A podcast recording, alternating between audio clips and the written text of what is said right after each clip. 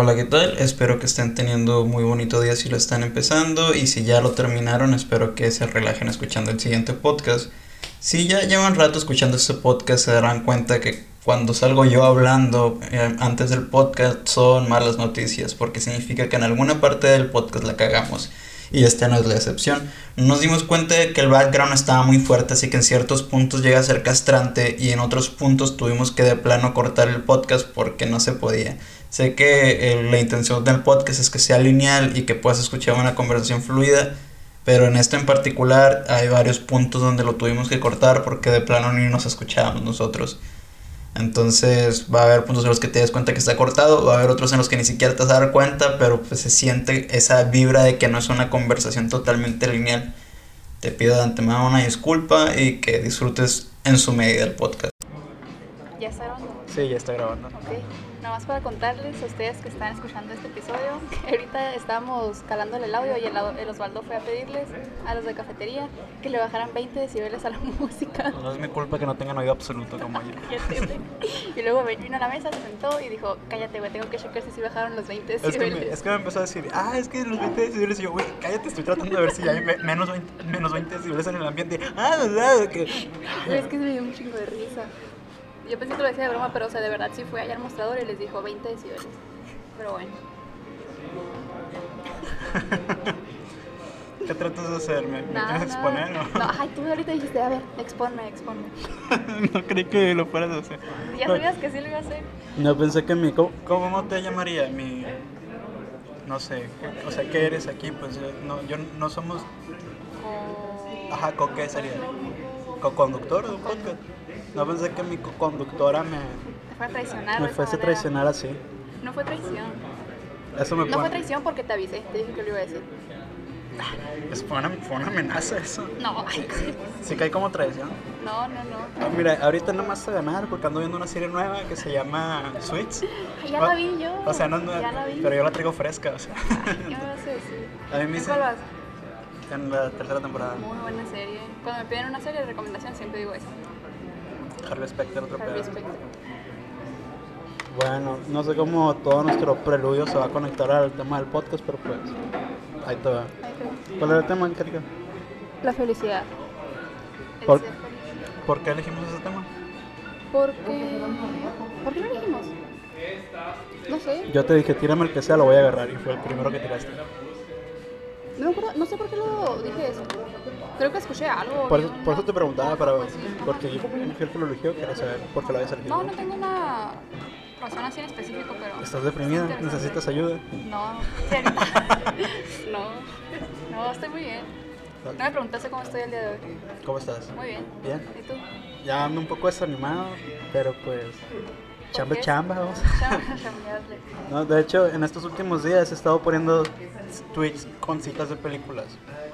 Y la gente me habla por privado para preguntarme si estoy bien. O sea, como que la gente no sabe que son citas de películas. Por ejemplo, el otro día cité Star Wars cuando Obi-Wan dice: Lo peor de la traición es que siempre viene de un amigo. Ajá. O por ejemplo, el otro día puse: eh, No espero que me comprendas, solo que me perdones. Ah, sí, Ese lo dice el arenero en. Spider-Man 3. Entonces, ¿Y por qué los pones? Nomás Por por- algo, por algo lo has de poner. porque me, ac- lo- me acuerdo y digo: A la madre, ese, ese, ese Ah, quote. Estás sentado acá y de que, güey, Sí, así te llega de la nada. ese quote está potente, digo. Está bien, está bien. Pero bueno, eh, ya que eh, mi comentario sobre si estabas deprimida y yo aclarando que no lo estoy a pesar de mis tweets, era para dar- darle a los podcast escuchas una perspectiva de que no estamos deprimidos, que a lo mejor vamos a hablar una...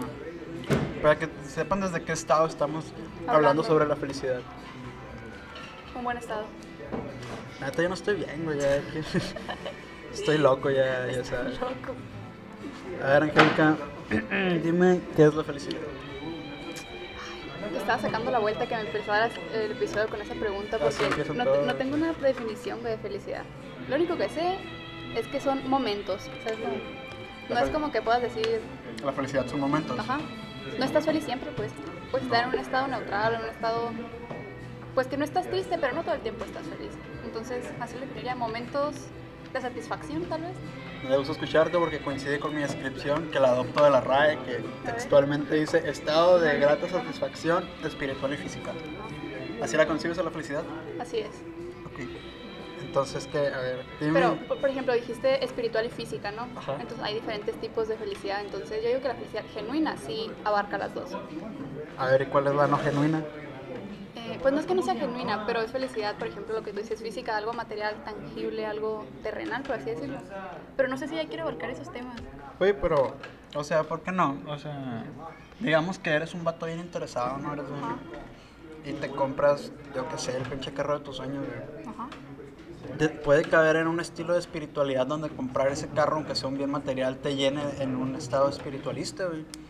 Por ejemplo, a los mormones, güey, les dicen a estos vatos que cuando se mueran van a, van a heredar un planeta para ellos solos, güey, y van a tener un chingo de viejas y van- van a pasársela todo el día culeando en su planeta que es de ellos, güey. Si te das cuenta es algo meramente materialista y que pone a las mujeres como objetos, entonces, pero abarca parte de su espiritualidad, entonces no creo que sean conceptos muy, muy externos uno al otro, o sea, creo que hemos llevado un chingo de tiempo diciendo de que lo material no da felicidad, pero ¿por qué lo vemos como dos conceptos tan diferentes si, si van de la mano? Pues sí, o sea, sí entiendo, por ejemplo, el punto que dices de que van de la mano, porque evidentemente las posiciones físicas y todo eso te derivan en satisfacción, por ejemplo, espiritual, porque te permiten y te dan la capacidad de estar bien, pues, en ese sentido. Pero igual siento que son diferentes tipos de felicidad. Que de hecho aquí lo traigo escrito, que son las eh, sustancias que libera el cerebro. No estoy leyendo mis apuntes. No, pues ay, se leer al revés. No, entonces yo puedo leer ahí lo que dice. Bueno, que lo que es la dopamina y la serotonina. ok. Que entonces la dopamina se libera cuando son, eh, por ejemplo, placeres instantáneos. Tú ahorita estás disfrutando del pastel, por ejemplo, te sientes feliz. Yo quería el de frambuesa. Qué aferrado, te dije que lo compraras, pero bueno. O sea, son, es una sustancia que se libera en el momento cuando estás disfrutando algo en ese instante. Entonces, pues es algo efímero, pues va a pasar. En cambio, la serotonina, eh, ah, y está relacionado, por ejemplo, con los placeres materiales, más que nada. Y la serotonina es algo más espiritual, cuando pasas tiempo con tus amigos, con tu familia, etcétera. O sea, el cerebro produce dos tipos de sustancias diferentes. Ajá, o sea, esas dos. En, relacionado a esto, ¿no? Ah, o sea, me- o sea, literalmente me estás diciendo que si yo obtengo un bien material, por lo general suele liberar un tipo de sustancia y si paso un buen rato con mis amigos libera otro tipo de sustancia. Eh, sí, podría decirse. de A la madre que cabrón, ya estos es todos mis argumentos. Bueno, muchas gracias muchachos, esto fue Clown Talk, episodio 11. No, no. O sea, ¿qué te está diciendo? La serotonina y la... ¿Cómo, cómo se llama la otra? Dopamina. A ver, a darle. ¿En qué estaba? Me estabas hablando de la serotonina y la, De la dopamina y De la, la- serotonina. de la dopamina, ok. A ver, voy a ver aquí. Eh, como te decía, pues hay diferentes niveles, no sé si tipos o niveles de la felicidad, que es muy, bueno, estás- estamos conscientes que es muy distinto el decir estoy feliz a soy feliz, ¿no? Por lo Sí. menos para mí lo es. Sí. Entonces, el estar feliz siento yo que es algo en el momento, algo pues que se va a quitar efímero y el soy feliz ya abarca más como tú ves la vida, de podría decirse, o sea, la manera en la que tú reaccionas a las, a las cosas, la manera en la que piensas, etcétera. ¿Tú crees que es posible ser feliz? ¿Sí? Sí, puedes vivir feliz. Es que, como te digo, obviamente la felicidad siento que también es un concepto que tenemos muy romantizado de que todo el tiempo vas a estar feliz y vas a estar sonriendo y todo te va a causar satisfacción y la verdad es que no es así, pues somos seres humanos y hay momentos en los que vamos a estar tristes, enojados, pero la felicidad cuando o sea, la tienes, tienes la capacidad de transformar esos momentos de enojo y de tristeza y verlos de la manera positiva. Sí, sobre todo porque, o sea, la felicidad, eh, sabemos que su contrario, pues obviamente es la tristeza, ¿no? Pero a la madre, güey, estoy- es bien chingón estar triste, güey. Hay un chingo de cosas, o sea, como tenemos tan romantizada, como dices tú, a la felicidad, a veces eh, tenemos en un concepto, pues, opuesto y muy negativo a la tristeza, pero hay un chingo de cosas chingonas de estar ¿no? triste, güey, a la verga. Cuando estás triste se te ocurren las mejores ideas, o por lo menos me pasa a mí. O disfrutas un chingo más las canciones que ya son tristes, güey. Esas madres, o sea, o cuando vas en el carro y volteas por la ventana y sientes que estás en un video, güey. Esas madres no te pasan No, cuando estás cuando, felices. no, cuando estás feliz también, una canción acá, No. animadona. Cuando estás, cuando estás feliz no te sientes en un video musical. Yo sí, güey. Qué Sí, miedo me das tú, sí. Angélica. Por ejemplo, cuando, de que, por ejemplo, qué vergüenza. De- por ejemplo, viajes que he tenido con amigos, ponen una música acá curada, es como que, güey, qué chilo, una película acá. American Pie.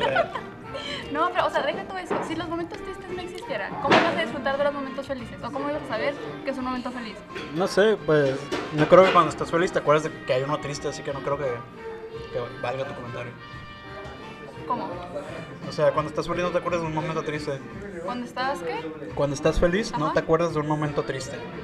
No, pero me refiero a cómo tendrías tú la capacidad de comparar o decir me siento feliz. Por- o sea, ¿cómo sabes que eso es felicidad? Pues si no te has sentido de dijiste, otra o sea, tu manera. cerebro produce esa madre, entonces... Sí, pues, pero tienes que tener. Cuando estás triste también, también produce otras sustancias. No sé, no sé cuáles son. ¿Qué- ah, no sé cuáles son, pero también produce otras sustancias, pues entonces tiene que haber ese contraste para que tú puedas caer en cuenta de que, oye, estoy feliz, esto me hace bien, me hace sentir bien. ¿Tú oye, crees? O sea, yo no soy neurólogo ni nada, ¿no? Pero tengo la idea que si tú produces cierta sustancia cuando estás feliz y otra cierta sustancia cuando estás triste, si tuvieses la, la capacidad de, de suprimir esa sustancia que te hace sentir triste, pues, o sea, ¿cómo te digo?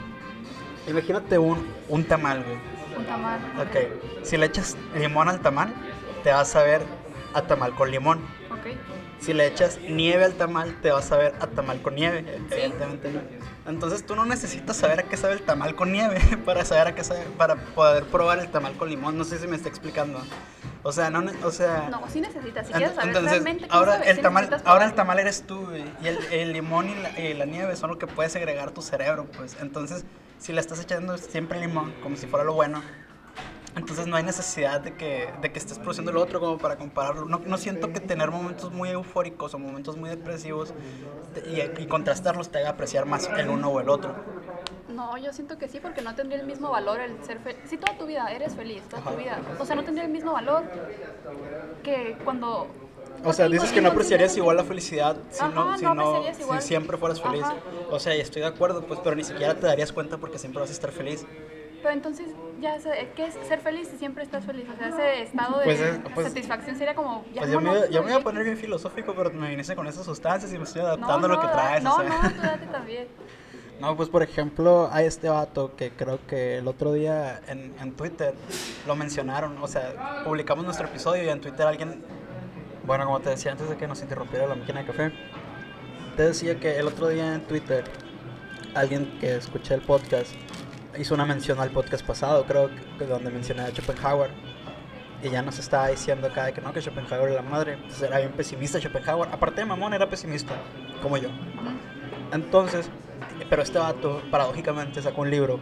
No, no, no es un libro, es una recopilación de varios manuscritos que ni siquiera están terminados, pero pues ya se publicó como libro, que se llama El arte de ser feliz, por Schopenhauer. Entonces me, me da mucha curiosidad cómo tú defines que tienes que estar triste para apreciar la felicidad, porque Schopenhauer estaba triste todo el tiempo, entonces este vato no, no, no hace un ejercicio para reflexionar sobre la felicidad porque él esté feliz, sino que lo hace como un ejercicio dando lo contrario a lo que él siente.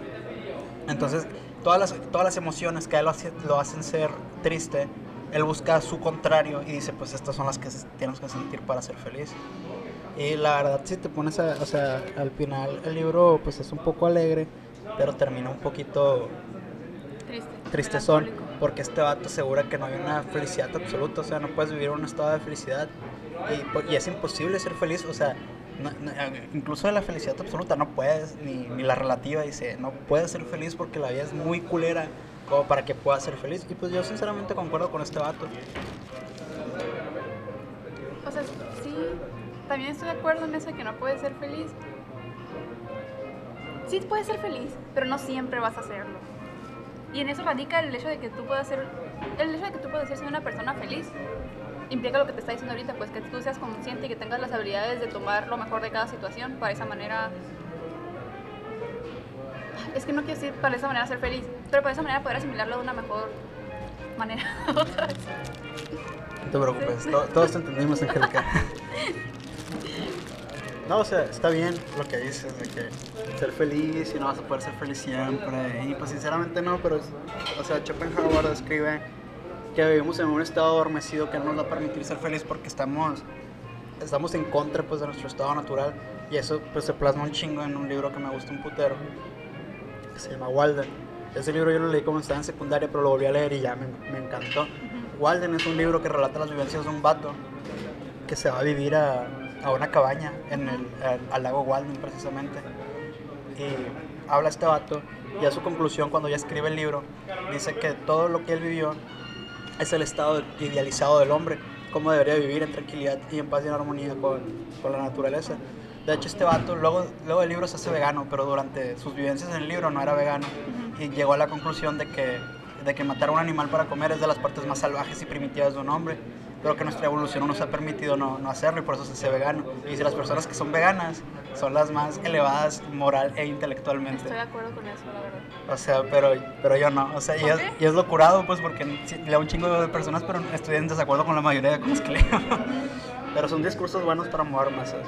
Entonces, este, este vato en Walden describe, pues, es, es un canto a la vida de Walden. O sea, es un libro que me encanta porque es un canto a la felicidad y a la vida y tiene muchos invitados dentro del libro. O sea, invitados me refiero a, a gente que conoció estando él en el bosque. Él plantea su vida en el bosque como la vida ideal para un humano porque pone una- un cuestionamiento muy cabrón que pues me movió la cabeza, que decía que si el hombre, el hombre no nació siendo, la, el, siendo el, el eslabón más fuerte en la escala alimenticia, en la cadena alimenticia, perdón, pero nosotros nos, nos movimos a esa posición.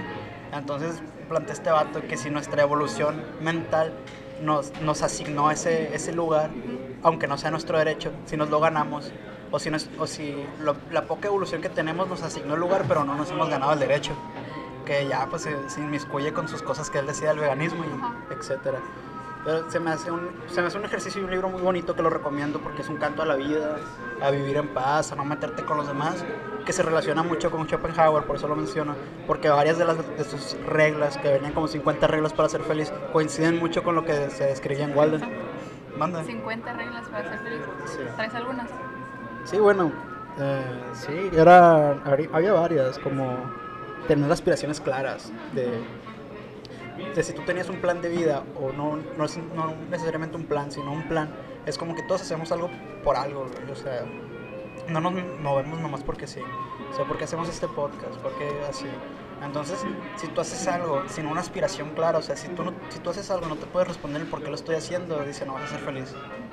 De hecho, eso es una de las. Son siete. Habilidades del estado de bienestar. ¿Qué? Estoy leyendo, son siete.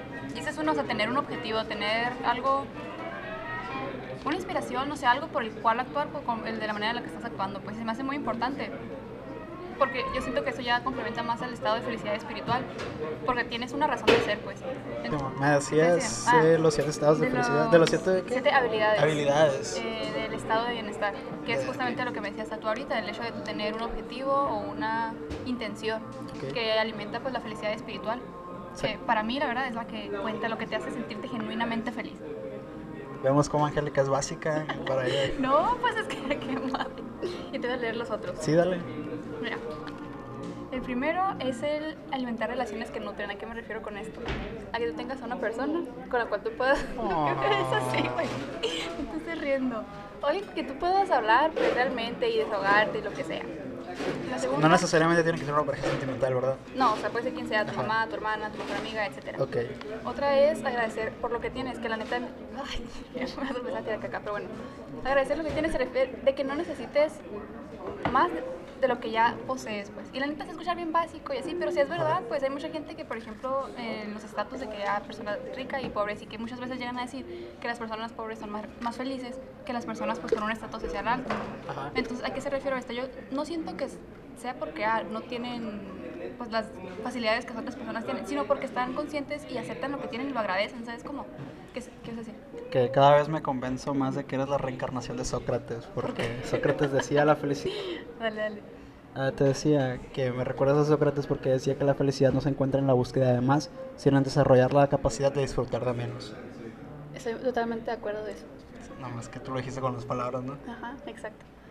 Otra de las habilidades era el ser capaz de brindarle ayuda a los demás, porque cuando tú le brindas ayuda a los demás, siento que estás en un estado eh, de ti como persona en la cual estás dispuesto a darle, a brindar pues tu tiempo y pues lo que sea que vayas a brindar a otra persona que pues no, realmente no te trae ningún beneficio la mayoría del tiempo, ¿no? O sea, de- depende de lo, cómo vayas a ayudar a alguien más. Muchas veces pues obviamente sí, pero por ejemplo en, alto, en actos en los, cuales- en los que no esperas nada a cambio, pues.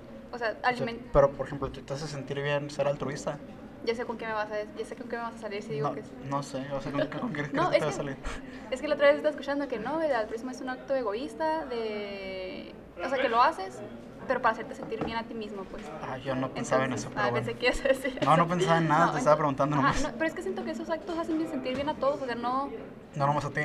ajá, no te hace sentir bien ayudar a las personas. Pues nomás a las personas que quiero, si te soy sincero. A un desconocido, ¿no? No, la verdad no. O sea, te puedo ayudar, un des- no sé, darle una moneda a alguien, lo que tú quieras, pero nomás es sentir bien. Ok. ok, no, No, pues es que la verdad siempre he sido una persona bien rara, así que no te preocupes. ok. Otro es el ser optimista respecto al futuro, que siento que esto pues sí está muy obvio, el hecho de que no estés todo ahí pesimista pensando que va a pasar lo peor. Está Es- choteado, está está- Pero lo decía Schopenhauer Ajá. también, así que lo respeto. Nomás porque lo dice él. El otro es de disfrutar lo pequeño, que creo que ahorita me lo estabas diciendo. Sí. O sea, los, las pequeñas cosas, pues. Y el último, que para mí yo creo que es muy importante, el saber soportar el estrés de las situaciones, que pueden pasar situaciones adversas. esa es la más complicada. Ajá, situaciones adversas que tú dices, güey, o sea, ¿cómo voy a estar feliz o cómo voy a estar en un estado mental neutral si me está pasando esto? Entonces yo Ajá. creo que la habilidad y la capacidad de poder soportarlo eh, es reflejo de que pues tienes esa estabilidad mental y pues puede ser una consecuencia de la felicidad. Y cómo te sientas tú, ¿no? Contigo mismo. Algo bien. Ah, ya me cambiaste la vida. Esto está por hoy. Muchas gracias. No, pues es que me, me hace mucho sentido todo y se me hace que viene siendo una síntesis más o menos de lo que decía Schopenhauer. O sea, Schopenhauer explicaba todo eso para en 50, en 50 reglas. o 50 sea, reglas a la madre. Me traer 50 reglas. O sea, no, pues imagínate lo deprimido que está el vato como Sí. para, como para sacar madre, 50 para sacar reglas, güey, o sea, 50. no cualquiera, la neta. El arte de ser feliz. Te decía, bueno, no, no te decía, lo- apenas lo voy a decir, Ajá. ¿qué pedo? Que, que esto lo había dicho más o menos al principio, pero se fue el rollo. Pero es que la pregunta de qué es la felicidad y si somos felices o no, pues es una pregunta un chingo muy válida, güey, porque, o sea, está muy choteada y lo que tú quieras, pero ese tipo de preguntas fueron los precedentes en la antigua Grecia como para formar la ética. Porque cuando, for- cuando, cuando estaban viviendo en sociedad todos los atenienses, ¿eh? los que vivían, no, en Grecia no, no, no, pues los atenienses vivían en Atenas, qué pendejo, los griegos, güey.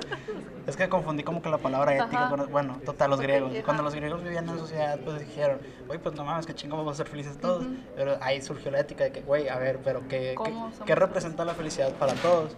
Entonces se, se crea un, un gobierno, un estado, güey, que trata de regular la felicidad, güey, que es algo muy pendejo porque la felicidad eh, es propia de cada quien, pues todos tienen su concepto diferente de, de felicidad. Pero lo- con, con eso nos movemos a que cuando el gobierno lo entendió y lo comprendió, pues se dio cuenta de que la manera más, más eficaz de darle felicidad a sus ciudadanos era haciendo un índice de, ¿cómo se llama? Un índice de desarrollo humano muy alto para los ciudadanos, para que los ciudadanos pudieran ganar suficiente dinero trabajando horas justas y vivir como ellos quisieran, la verdad. O sea, que cada quien hiciera lo que se les hinchara la puta gana. Que pues yo creo que eso es un índice de, de la poca felicidad que, Te contaba que, La ética. que era muy fácil hablar de la felicidad individual, pero cuando te- queremos tener una sociedad feliz, pues el- la pichada es diferente, pues. Sí, porque tienes que tomar en cuenta todos los conceptos de felicidad que tiene cada persona y es diferente. Incluso la- cada persona tiene distintos conceptos de felicidad conforme va creciendo. Pues, o sea, ¿tú cómo eres feliz cuando tenías 8 años? Jugando Dragon Ball Z Budokai Tenkaichi 2 todo el día. Ahorita, ¿cómo eres feliz? Igual. Jugando Dragon Ball Budokai Tenkaichi No, o sea, si te soy muy sincero y no es por ser cursi, güey, los momentos más felices de mi semana son cuando grabo el podcast. Pero los más tristes son cuando lo edito, güey. Ruidito. Me imagino la bestia, to- un chingo de cortes. No tiene- no tienen ni idea de cuántos cortes hay. No, eso, bueno. eso nunca lo van a Eso escuchar. nunca lo van a escuchar. El último hay que grabarlo sin corte. No jalo, Sí, güey. no jalo. Bueno, pues te decía que, bueno, probablemente para ti es la misma felicidad de ahorita. Te hace feliz lo mismo que te hacía antes cuando tenías 8 años. Pero, por ejemplo, cuando tenía 8 años, ¿a mí qué me hace más feliz? Con las muñecas, lo que sea. Cuando tenía 16, bueno, ahorita ¿qué me hace feliz? De que salí con mis amigos, etc. Cuando yo tenga 40 años, no me va a hacer feliz lo mismo, pues, pero vas evolucionando y depende a la manera en la que tú ves las cosas, también te hacen feliz distintas. Es un concepto que cambia meramente con el tiempo, ¿no? ¿Estamos de Sí, acuerdo? Ajá. Perfecto. Igual también vas normalizando lo que es la felicidad, ¿no? ¿Se te hace? Yo A ver, morros, nos perdieron un chorro, pero pues aquí estamos, ah, volviendo abruptamente, disculpen los cortes. Le estaba comentando a Angélica que en este libro que me gusta un chingo, Walden, que se lo recomiendo ampliamente, hablan de, habla Walden en uno de los episodios que llega una lluvia y él se refugia, y pues su choza no vale verga, entonces se refugia en una granja, que es la granja Baker. Y en la granja Baker pues está papá, mamá y los hijos.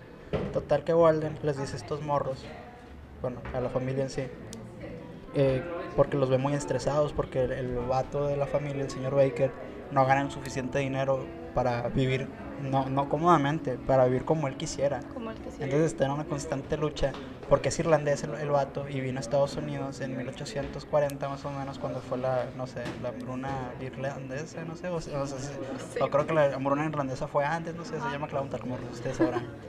Les decía, entonces este vato vino a Estados Unidos a perseguir lo que todos conocemos como el sueño americano. Entonces Walden es cuando se cuestiona, ¿es en serio que, o sea, es cierto eso de que somos felices persiguiendo un objetivo? Porque este vato tenía sus metas claras, tenía una familia cómoda y una granjita y, y trabajaba, bueno, tra- tenía la granjita pero trabajaba en, en la ciudad, ¿no? como que ellos vivían en los suburbios. Sí. Entonces dice este vato, a mí no me parece que este morro sea feliz. Y Walden les dice, bueno, no se llama Walden, no se llama Arthur Theodore, creo que se llama el que escribió Walden. Les dice, pues sean felices, o sea, ya viven en la naturaleza, quédense aquí y subsidian poco a poco, pues venden los cultivos que no les va a dar tanto dinero, pero pues pueden vivir cómodamente y así vas a encontrar una verdadera felicidad. Pero este dato le tira loco y le dice que no, que él vino a Estados Unidos a perseguir el sueño americano. Entonces, ese, pues, a Walden no le parece que sea feliz. Y cuando leí eso me hizo mucho énfasis y recordé mucho a los jugadores de ajedrez. Que yo creo que a eso se deben muchos deportes, pero los jugadores de ajedrez son como que masoquistas, diría yo. Porque, ¿cómo te explico esto? Yo, pues tú ya sabes que yo juego ajedrez, no soy jugador Sí. de ajedrez, tengo un rating, o sea, estoy afiliado y la madre, Sí. y juego para la escuela. Ajá. Total que los jugadores de ajedrez son un caso particular porque hay una teoría que dice que todos los jugadores nacen con cierto don, ¿no? O sea, tú juegas ajedrez y tienes como un nivel alcanzable, ¿no? Y, y ya si tú trabajas por alcanzar ese nivel, llegas a tu tope y ahí te vas a quedar para siempre. O sea, por ejemplo, y hay muchas personas que pueden nacer con mucha capacidad para jugar, pero si no, lo- no se esfuerzan, no, No llegan a no, no llegan a esa capacidad. Los jugadores de ajedrez practican toda su vida esperando llegar a un tope, pero no, no saben dónde está el tope. Entonces hay jugadores que pueden llevar 10 años estancados y que probablemente ya estén en su tope ajedrecístico, pero no lo saben y siguen practicando. Y entonces estos vatos se vuelven locos. O sea, tenemos un chingo de, o sea, tenemos un chingo de, de anécdotas que te puedo decir de ajedrecistas así pesados que estaban locos. Por ejemplo, Bobby Fischer, se- o sea, fue campeón mundial estadounidense, se murió loco, güey, porque tenía miedo de que le quitaran el título, o sea, se esforzó tantísimo por el título y se esforzaba tanto y entrenaba tanto que estaba loco, estaba paranoico, pensaban que en su casa los rusos lo espiaban, güey. O sea, y no es algo que vea en otros deportes, por ejemplo, no veo a este vato Hamilton Wellis, ¿no? Creo que se llama, el güey de Fórmula 1, Ajá. que es el top mundial, güey. Pero se la pasa bien a gusto el vato, güey. O sea, Bobby Fischer sí se, se cagaba, güey. Y no, no, no nomás él, güey. Y José Raúl Capablanca, o sea, el, el primer campeón mundial latinoamericano, güey. Era de- era de Cuba. José Raúl Capablanca, güey, eh, perdió el título contra Alexander Alequine. Y a la madre, güey, o sea, todo el resto de su vida trató de recuperar el título y, y le decía a Alequine todos los días, vamos a jugar, vamos a jugar. Y Alequine nunca le quiso dar la revancha porque sabía que iba a perder, güey. Entonces, este dato persiguió su título hasta que se murió, güey. O sea, en su, en su muerte, en su agonía, se murió, creo que en, en Cuba, precisamente en un hospital, o en Nueva York, no me acuerdo. Pero este vato seguía obsesionado y hablando de ajedrez. Esa, esa madre no es felicidad, pues. Entonces, que, eh, me, me provoca mucho eh, que digan la felicidad es perseguir tu objetivo. Estos vatos no son felices, güey. O sea, y, y te pongo el ejemplo de los ajedrecistas y el del señor Baker, güey, que creo que, o sea, nos podemos sentir identificados muchos de nosotros con el señor Baker, güey. ¿Cuántas personas no hemos trabajado un chingo para conseguir algo que nunca va a llegar, güey? Y que ni siquiera sabemos si, te- si tenemos la, la certeza de que va a llegar o no, pues. Pero por ejemplo, imagínate qué feo que con eso, o sea, trabajar por algo que no sabes si va a llegar y que no trabajes por ello. Pero igual también qué feo, o sea, estar persiguiendo algo que probablemente, como tú dices, que, que llegaron a su tope y que probablemente seguían practicando y pues entrenando para llegar al tope ese, pero ya estaban ahí pues y no sabían. Entonces, pero se me hace que eso surge, o sea, esa situación, cuando tu objetivo No, No. está bien planteado, a lo mejor. O sea, no que no esté bien planteado, pero por ejemplo, es de los jugadores olímpicos, de que entrenan toda su vida, ¿no? Para un momento. Y entrenan, entrenan, entrenan, llega el momento, ganan la medalla y luego qué. O sea, se dice que el 90% de los jugadores olímpicos cuando ya llegan a su meta y ganan lo que tenían que ganar y querían ganar, caen en depresión por lo mismo, pues o sea, su meta era ganar y ganaron y ahora qué hacen. Exacto, güey. O sea, Es- es- después qué, pues, pero yo creo que es por lo mismo, o sea, tu objetivo es ganar y siento que sí se va a escuchar muy mamón, pero es porque es un objetivo meramente terrenal, o sea, es algo material, pues. Entonces, siento que si tú cambias tu enfoque al objetivo, obviamente si está enfocado al deporte, está bien enfocado al deporte, pero lo haces algo más como tuyo. Siento que ya cambia todo eso, pues. Por ejemplo, ¿quieres decir algo? O- No, sigue, sigue. ok. Que si una persona quiere jugar, no sé, de béisbol, pero, y es su pasión, no quiere jugar béisbol, quiere jugar béisbol, quiere jugar béisbol, pero no puede, tiene limitaciones, no sé, lo que sea, en la pierna, bla, bla, bla, no puede hacerlo. Entonces, si cambia el enfoque, si cambia el enfoque de jugar béisbol, por ejemplo, y lo proyecta a entrenar a niños a que jueguen béisbol, probablemente yo siento que esa persona podría llegar a ser feliz. Es una película eso, ¿no? Estoy tomando un ejemplo, por ejemplo, de mi papá. Ah, porque a mi papá le gusta mucho, mucho el béisbol, pero mi papá no puede jugar porque tiene mal el brazo, o sea, no puede extenderlo. Entonces yo una vez le preguntaba, o sea, no jugaba y yo le decía que sí, porque no hacía un grupo, un, un equipo. Y, o sea, como que no le llama mucho la atención, pero a mí sí me hace que le haría muy feliz, pues por lo mismo, de que su pasión neta le gusta, le encanta el béisbol. Y siento que podría proyectar la pasión que tiene con los niños, ¿sabes cómo? Entonces yo siento que también tiene mucho que ver cómo tú proyectas lo que crees que va a ser tu felicidad. Porque si le pones un punto lejano en un objetivo tal como ganar la medalla, no sé, de oro, y ya ganas la medalla, entonces ahora qué haces, pues. Entonces creo, yo creo que esa es la razón por la cual los objetivos a veces son como, están mal, mal planteados, que es lo que dijiste tú ahorita, ¿no? Sí, de hecho creo que eso responde completamente a mi duda, porque sí tienes toda la razón, o sea, eso que dijiste de los jugadores olímpicos me hace mucho sentido, porque precisamente hay un, eh, vi una serie donde salió un morrito ruso que tenía creo que 13 años, y, le, y juega contra una morra y le gana, y le dice, ¿a qué edad te empiezas a jugar? No, que a los 4. Y, pero voy a convertirme en campeón mundial a los 16, le dice. En tres años más le dice, me voy a convertir en campeón mundial. ¿Y qué vas a hacer después? Y el morro como que no sabe qué responderle. Y como el morro es ruso y está hablando en inglés con la morra, le dice, no entiendo. Y se va. o sea, sí, eso como el que no entendió la pregunta porque la neta no supo qué responderle, pues. Sí, y si te preguntan a ti si cuál tienes tu, ¿Cuál es mi objetivo? Ajá. Ah, yo vivo. nomás, vives así. Vivir. Algo bien. Yo tampoco no sé qué, cuál es mi objetivo. Pero igual, no sé, esto- siento que todos estamos en busca de él y cuando lo encontramos siento que es como una satisfacción así personal que dices, güey, o sea, por esto. Y no sé si viste que subió una historia de que si sabían cuál era su Ikigai, que es tu razón de ser. Sí. Y hubo como cinco personas que me dijeron que ya sabían. Y a muchas personas, una de ellas es una amiga, que yo siento que antes de, incluso antes de que contestara esa pregunta, yo ya sé que ella ya sabe qué hacer. Pues, o sea, Ok. porque lo que estudia se le ve con mucha pasión y se nota que es feliz. Y esto lo empecé a notar de un tiempo para acá. Y una vez le pregunté, una vez subí una, una encuesta a ella y yo le contesté. El punto es que le pregunté que si cómo estaba y así, y me dijo que estaba muy bien, pero se ha notado como todo el proceso que ha tenido que pasar para llegar a donde está ahorita. Pues y la neta me hace muy feliz que ella esté ahorita en este lugar, porque yo sé que es, un, es, algo difícil, pues. O sea, no es como que, ¿sabes qué? Ya soy feliz. Ya, es como- no es así, pues. Ajá, pues, claro. No, no, sino, ay, qué fácil. Todos nos levantamos y listo. Como cuando te dicen, no te sientas triste. Ah, gracias. gracias, no lo había pensado. Algo bien no. Muy bueno.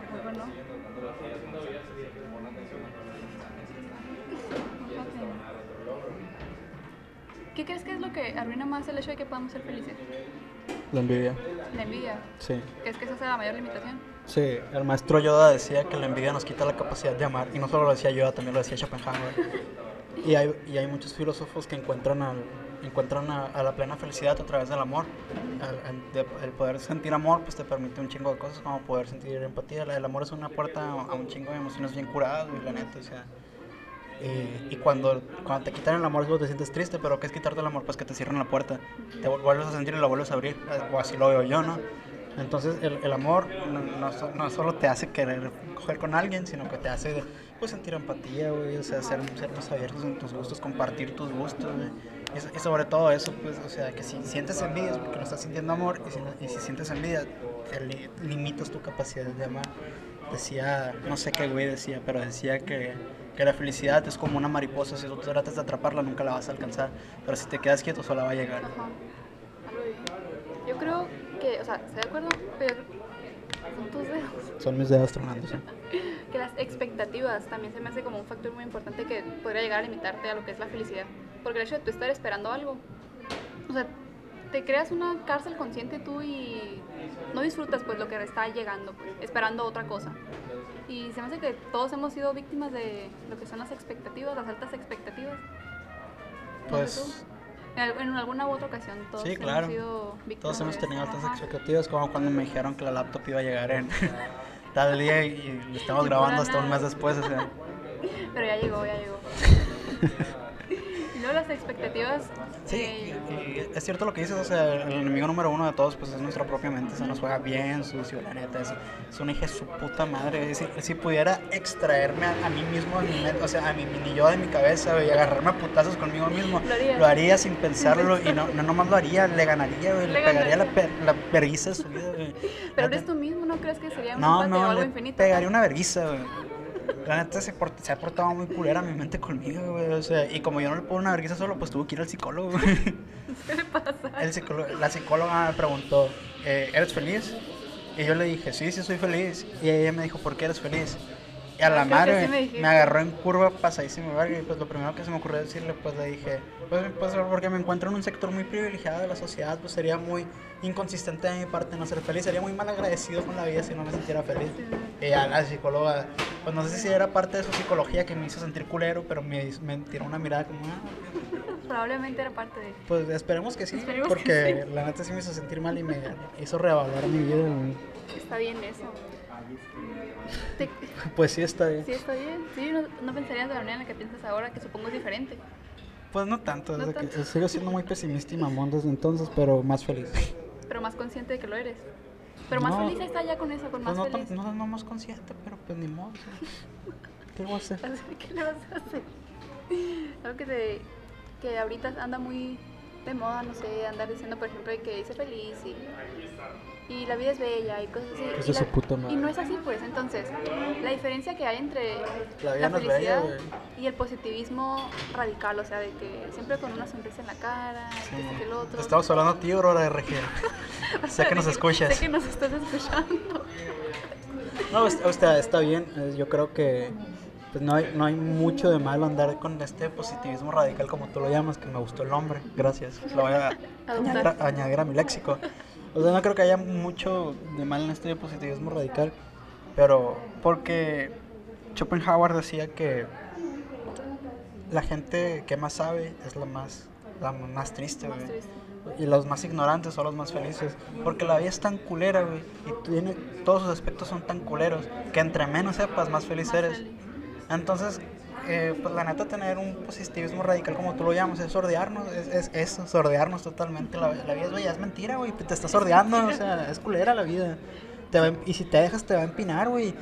Yo, no, yo no lo decía, güey. Rocky lo dice. Rocky le dijo, la vida, a su hijo le dice, la vida no es bonita, güey. La vida te va a agarrar chingados, es estar como en un ring de box, güey. Y si te dejas, te va a noquear, güey. Pero la, la y lo dice Rocky, güey. Que ya subieron todas las películas de Rocky a Netflix, vean. Las ocho las subieron, güey. ¿Qué dice Rocky, güey? Párate y pelea, porque eso se trata la vida. No se trata de qué tan bueno eres, se trata de cuántas veces te pares después de que te tumba la vida. De eso se trata la vida. Y la neta, yo cuando escuché eso, Rocky 5, y a mis 12 años, la verga, dije, pues sí es cierto. Sí, está bien, pero yo siento que ya es negativo cuando tú tratas de imponerle tu positivismo, tu, tu positivismo radical a otra persona que no ¿Por está qué? en las mismas situaciones. Porque Ah, estás ok, ne- ok. Ajá, que no está en las mismas situaciones. Pues, por ejemplo, una persona que está triste, evidentemente no puedes llegar tú a decirle que sonríe, la vida es bella, no sé, tienes que comer, tienes que vestir, tienes dónde vivir. O sea, la vida no es tan fácil, o sea, a grandes rasgos podríamos decir, güey, ¿por qué estás triste si tienes todo esto? Sí, pero hay más factores que influyen en la felicidad de una persona. Y dependiendo también de qué persona, no, los factores van a variar. Aunque no está malintencionado, ¿no? El, el positivo, ese tipo de Ajá, positivismo. no, obviamente no. Pero igual hay que entender que pues son los Y, y momentos. de muchas veces la persona. neta sí es el paro, güey. Depende. Porque te Depende han, de te la han llegado así, te, te agüita o qué? No me agüita, pero se siente una presión de que, oye, déjame, estoy triste, estoy, déjame estar triste, ¿sabes cómo? O sea, Sí, hay, hay que entender los espacios. Pues obviamente si está un amigo, obviamente no vas a ir a decirle de que no, si está muy zarra tu vida, ponte a llorar. Obviamente vas a llegar a decirle de que no, hay muchas cosas por las cuales estar feliz, bla, bla, bla. Pero también hay que entender esas etapas de tristeza de las personas. Digo, Pues yo creo que, no sé, si todos fuéramos más utilitarios, por así decirlo, eh, pues no, no, olviden mi comentario, lo voy a cortar. ¿por qué? No sé, no, no le logré dar el enfoque que quería. Porque, o sea, yo adopto la doctrina del utilitarismo, pero como te digo, no vivo plenamente feliz, entonces no, No, no tiene sentido. entonces no tiene sentido. tiene sentido. Pero yo creo que el límite o la frontera entre la felicidad y el positivismo radical es qué tan vulnerable eres. O sea, en el sentido de que qué tan vulnerable eres para aceptar que estás triste, que estás enojado, que estás lo que sea. Porque obviamente las emociones de tristeza y enojo si tienes esa postura de positivismo radical, las vas a tener, pero simplemente las vas a estar ocultando. Entonces las vas a estar negando, pero va a haber un punto en el que siento que simplemente van a explotar, o sea, y eso es algo que pasa realmente. Las personas que se hacen ver muy felices en la vida real, redes sociales, etcétera, tienen episodios zarras en los que tú dices, ¿sabes qué? Ya no puedo aguantar eso que traigo de tristeza, etcétera, y es cuando explotan. Y se me hace más contraproducente eso, que simplemente aceptar que estás triste en algún momento de tu vida. Te pasó el rubio, Sí. Que se fue de internet, ¿no? Y, y lloró en una entrevista y todo el No sé, mucho, no sé mucho de eso, pero sí sé que le pasó. Sí, güey. Sí, tiene, tiene razón, o sea, no, no hay... O sea, menciono al Rubius porque el Rubius lo conocemos todos, ¿no? Pero nadie es exento a sentir eso y todos tenemos un día malo. Así es. Son nuestras habilidades al saber llevar, el saber cómo lo llevamos. Sí, creo que de hecho en los últimos años se ha adoptado en el, en el programa de niños de, de preescolar que saber lidiar con sus emociones, poder expresar que están tristes sin sentirse culpable de ello. Porque un problema bien cabrón es que la gente muchas veces se pide permiso para ser felices, güey. Es como que tu felicidad depende de otra persona. O por ejemplo, no, no, no, no te sientes cómodo diciendo por qué te sientes feliz por, por el miedo de herir a otra persona. Entonces las, las personas que se piden permiso a sí mismos o a otras personas para ser feliz, pues yo siempre he dicho, ¿qué pedo, güey? ¿Por qué? Pues pero siento que ya desde que estás creciendo ya creces con ese chip de que tengo que. sí, ahorita, hace, bueno, hace mucho tiempo, se me olvidó decirlo porque te, te ¿cómo se dice? Te remangaste hablando. Cuando Pero es que cuando dijiste que tenemos prisiones mentales, creo que fue el término que utilizaste, me sonó mucho porque creo que, o, o bueno, un aspecto con el que yo he encontrado varios momentos muy felices en mi vida es, es tener otras maneras de comunicar ideas. Me refiero a que, por ejemplo, a mí me gustan mucho los poemas, ya lo he dicho, porque siento que los poemas, aunque son palabras, comunican cosas que simplemente no las podrías decir hablando. Hay poemas muy bonitos como, como los que hay en Hojas de Hierba, de Walt Whiteman. Son un canto a la vida, o sea, eso es, un, es hermoso, eso se lo lees y a la se siente bien bonito. Pero así como me gusta, me gusta también el ballet, güey, o sea, hay, hay no, no hay, no hay diálogo, pero las la expresión artística dentro del ballet está bien cabrona. Como también, pues, veo un chingo de pinturas y a la verga, o sea, me hace sentir algo, pues. Entonces, la, la limitación mental a la que nos, a la que nos mete el, el solamente comunicarnos con el lenguaje, siento que nos priva de otros tipos de sensaciones que pueden ser muy satisfactorias al humano como pues ya, pues, o sea, expresiones artísticas, como puede ser, no sé, disfrutar de la banda sonora de, de una película, disfrutar del ballet, disfrutar de leer un poema.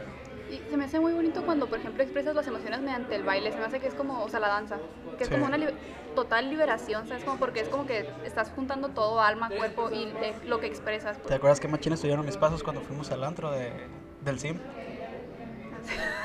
que Y, sí, y- y te acuerdas que estabas genuinamente feliz en ese momento. la neta sí, y luego que me, me retaron unas retas de baile y perdí y me agüité Es cierto que te fuiste. No, pero luego volviste, ¿no? con más Con ánimos más que nunca. ánimos que nunca. Bien eso. volví. se fue a tomar todo el bar. Se agüitó y se fue a tomar todo el bar. Algo te iba a decir.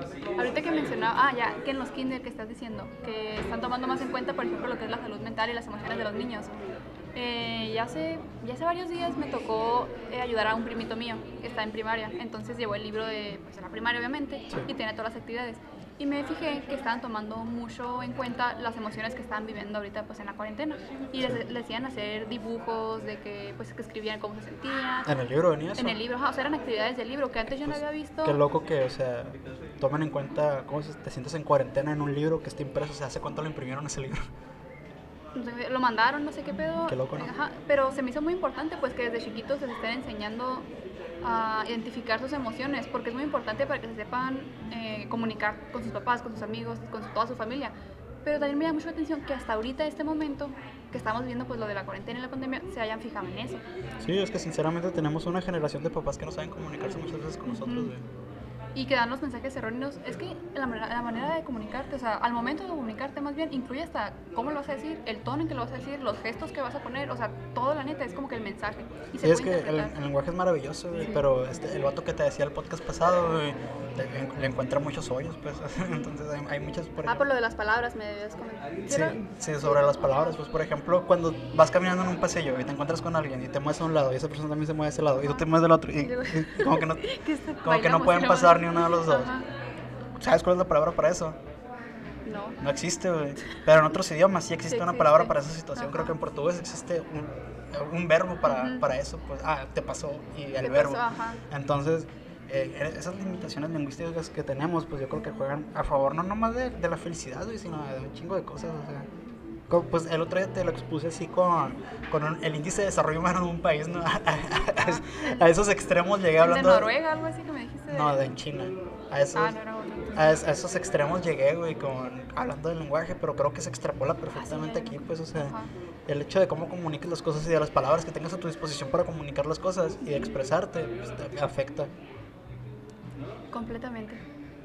Eh, ah, que sí, ¿qué tanto crees que influya, por ejemplo, las condiciones genéticas en la felicidad? Pues me imagino que si existe un cerebro que no es capaz de producir dopamina, pues va a valer verga esa Ajá, persona. es justamente eso que se me hace bien interesante, pero que a pesar de O sea, si eso sucede, el- las condiciones genéticas influyen en un 50% en qué tan feliz eres y qué tan feliz, o qué tan feliz o infeliz eres, ajá. pásate de vergas en serio. 50%, sí, O sea que yo estoy triste, no porque sea un mamón, sino porque así nací triste. Probablemente podría ser factor y no lo sabes. ¿sabes cómo? O sea, el hecho de que cualquiera de nosotros o cualquiera que lo esté escuchando se sienta feliz podría no ser una consecuencia de pues, condiciones o circunstancias en las que estés, sino una condición genética. De hecho, o sea, la genética es 50%, el 10% son las circunstancias en las que vives y el 40% es la actitud que tomas a las circunstancias. Güey, pues me estás diciendo que nací jodido, güey. No, tal vez es el 40% el que está afectando. ¿Qué onda, morro? No me lo van a creer. Pero este es nuestro primer espacio publicitario, estamos demasiado emocionados. No, dice Angélica que no pueden, está acostumbrada, pero no hay pedo. Les voy a comentar de The Brushes Store. Estábamos aquí grabando y pasó una muchacha que tenía un maquillaje, pero pasadísimo de verga, güey. Se veía maciza la morra, muy ¿sí o no? muy suave. Se veía maciza y yo le dije, pues güey, hay que pedirle una foto, la neta se veía bien machín la morra. Y ya le pedí la foto y se nos acercó y tienen un, un podcast y la madre, no, que sí, le dije. Ah, nos pueden hacer el palo de decir acá en su podcast. Y yo, o sea, huevísimo, le dije. Claro que sí, o sea, porque la neta vi el maquillaje y sí me gustó. Ajá, dije, o está sea, suave, está muy suave. Sí, la neta es el maquillaje que estaba hacer yo, no. No. Pero no, la neta sí estoy en sobre el maquillaje y pues es un negocio nuevo, güey, que está en crecimiento para que los sigan en Instagram. Se llama De Brochas Hermosillo, güey. Para que lo sigan, está pasado de lanza, la neta, el maquillaje se ve bien profesional y a eso se dedican. Y si ya quieren comprar cosas para este Halloween que ya viene, pues ahí es el lugar, güey, la neta. Esperemos les sea de utilidad esta información. Vayan a seguirlos. Por favor. Y es de, o sea, la D nomás, brochas, sin la I, de brochas, hermosillo. Hermosillo, exactamente. Y ya que estamos dando publicidad, pues hay que darnos publicidad a nosotros mismos. Nosotros también. Porque por favor vayan a seguirnos en Instagram. Ya, ya casi tenemos más seguidores que yo, pero. pero síganos en. Instagram. Hay muchas personas que nos escuchan y no nos siguen en Es muy Instagram. importante para nosotros. Por favor. Clown Talk con un punto en medio del, Del clown y del talk. Ajá. Clown.talk. Muchísimas gracias. Y ya después de este pequeño corte publicitario que sí nos vendimos totalmente, podemos continuar. Gracias. ¡Ey! Estamos de vuelta. ¿Qué pasó? ¿Qué, qué- oye, ¿de qué estamos hablando antes de irnos al corte comercial? Estamos hablando de, de lo que no deberíamos estar hablando. Ah, es cierto. Y ya, y ya saqué un tema medio raro, pero todo Ajá. sea para sacar de, de ese tema. Que en, en Walden, güey, en este libro, que no me lo saco, güey, porque se me impregnó mucho. Hablando de felicidad, siempre me acuerdo de ese libro. Que en, en Walden, güey, hay un, este vato hace una crítica a la pobreza.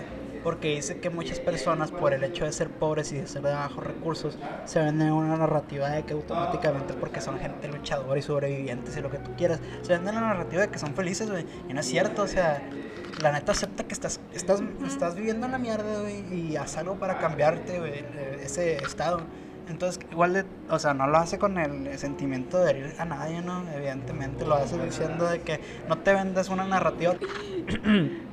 Walden decía, no te vendes una narrativa tan barata como es, o sea, busca, busca cómo crecer, porque es un estado, de el, el hecho de sentirte pobre y vivir en ese estado de pobreza como un estado de conformidad está bien culero, decía este vato.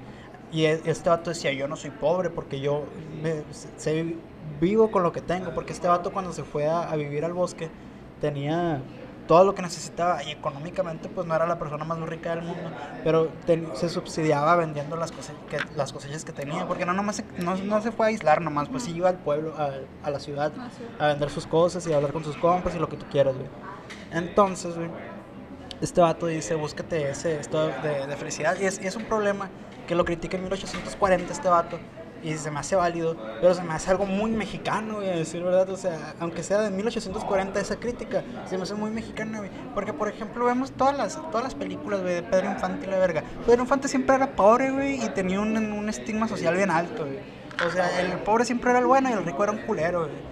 Luego, Es verdad eso. luego te- o sea, no nomás con las películas de Pedro Infante, güey, te quieres venir más para acá, todas las pinches películas que hizo María la del barrio, güey, la- la- y luego Marimar, que son la misma actriz, pues, o sea, siempre hacía el Oye, mismo verdad, papel, güey, ajá. la encontraron en la basura, güey, el, el pinche morro que siempre se reía de ella, güey, entonces es que siento que es una actitud que adoptamos, güey, en la que ser pobre está bien, güey, o sea, está, está bien, somos gente humilde, vaya, entonces... La excusa para quedarte donde mismo. Ajá, entonces, o sea, se escucha en culero y si ya escuchaste los otros podcasts, sabes que no piensan que el pobre es pobre porque Ajá. quiere, pues, o sea, pero digo que hace una crítica a... a- a- no, no, no, no estoy diciendo que, que lo que él critica es que, ah, no trabajas y eres pobre por eso, no, lo que él critica es que no tienes el derecho de ponerte en un estigma moral y ético más alto solo porque eres pobre, pues, y, y eso no es felicidad, dice. O sea, no, Es puedes, que no no, puedes- puedes ser feliz teniendo carencias, dice. Entonces no te pongas en un estigma y no, no te inventes una narrativa donde sí eres feliz siendo pobre.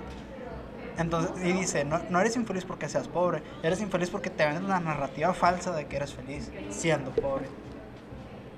Yo digo que sí puedes ser feliz siendo pobre. No, pues este vato no está diciendo que no, güey. No, pero te estoy diciendo que yo sí, yo digo que sí. No, pues yo también, y él también decía eso, güey, pero decía que mucha gente, al ser pobre, se, se ponían la medalla ellos Ajá. solos de decir, bueno, pues ya, ya soy pobre, soy luchador, soy la verga, y decía, ya, pues es todo, ¿sabes? Pero ¿cuál era el punto de este señor? O sea, ¿qué te quería hacer? ¿Te quería hacer Te quería, te quería dar a entender y, y- y saber que no porque fueras pobre tenías que tener una, no tenías una ética más elevada, pues.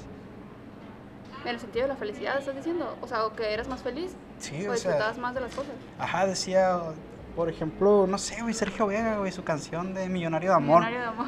O sea, es, un, es una romantización cabrona de la pobreza, güey. Y dice que es bien feliz y la verga, güey. Y yo estoy de acuerdo, sí, güey, puede ser muy feliz. Pero te das cuenta de que todo el punto de la canción es soy pobre. Soy pobre, entonces, ajá. entonces esta, es- este vato ese se gastaba esta carta diciendo de que no porque seas pobre tienes un estigma, un estigma moral más alto que yo. Y por eso no eres más feliz que yo. Decía, no, no- no- o sea, puedes ser feliz y ser pobre. O sea, puedes, ser pobre y ser feliz, pero no puedes justificar tu felicidad siendo pobre. Siendo ¿Sí, pobre, sí me ok, sí, sí, explico ya, ya, más o menos? ajá.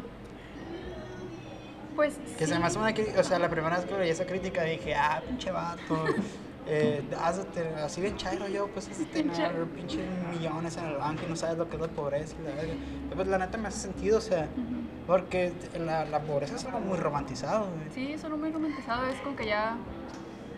Siento que es algo que, a lo que recurrimos cuando no queremos enfrentar la realidad de romantizar las cosas. Puede ser. Es. Es. Sí, pues. Pensé que ibas a hablar el día de hoy sobre la... Ay, no sé cómo se llama. Pero esto que habla que, por ejemplo, llegamos en un punto en el que la lo que te causa felicidad, en un punto ya es normal y ahora aspiramos a otro nivel de felicidad. Ah, sí, eso es muy normal, ¿no? O Pero no sé cómo se llama la filosofía, neta no sé. Mm, Pues yo tampoco sé, No, pero no es, sepas. es algo muy normal y eso lo dice Robert Kiyosaki en su libro. En su libro de Padre Rico, Padre Pobre.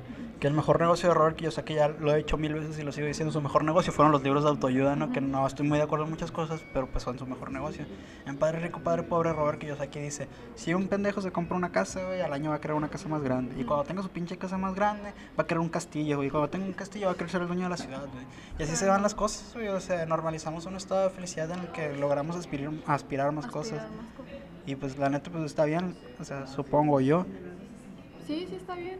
Pero llega el momento cuando llega la frustración de que ya no puedes llegar a ese nivel. Sí. Que ahora es una nueva felicidad para ti. Sí, de- llega la frustración. como lo que decíamos ahorita del ajedrez, pues los vatos Sí, llegaban a su tupa y ni siquiera se daban cuenta y se volvían locos, güey, o sea, literal, locos, güey, locos, eh, tenían un estado mental de locura, güey, locos, güey. O sea, no, no estoy diciendo locos de que, ah, se pasan de ver, no, güey, su- tenían su mente dañada ya, güey. Qué zarra. Y, y sin darse cuenta acá. Sí, güey, o sea, güey, Bobby Fischer juraba que había un micrófono en su casa, güey. Qué feo.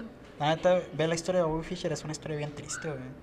Porque cuando es campeón del mundo, no, Ya no quiere nada. O sea, no, ya está loco, güey. ni la disfruta. No, güey. Qué zarra. Ya no juegas ajedrez. No es mi vida el ajedrez. ¿Cómo dices que no? Me mata.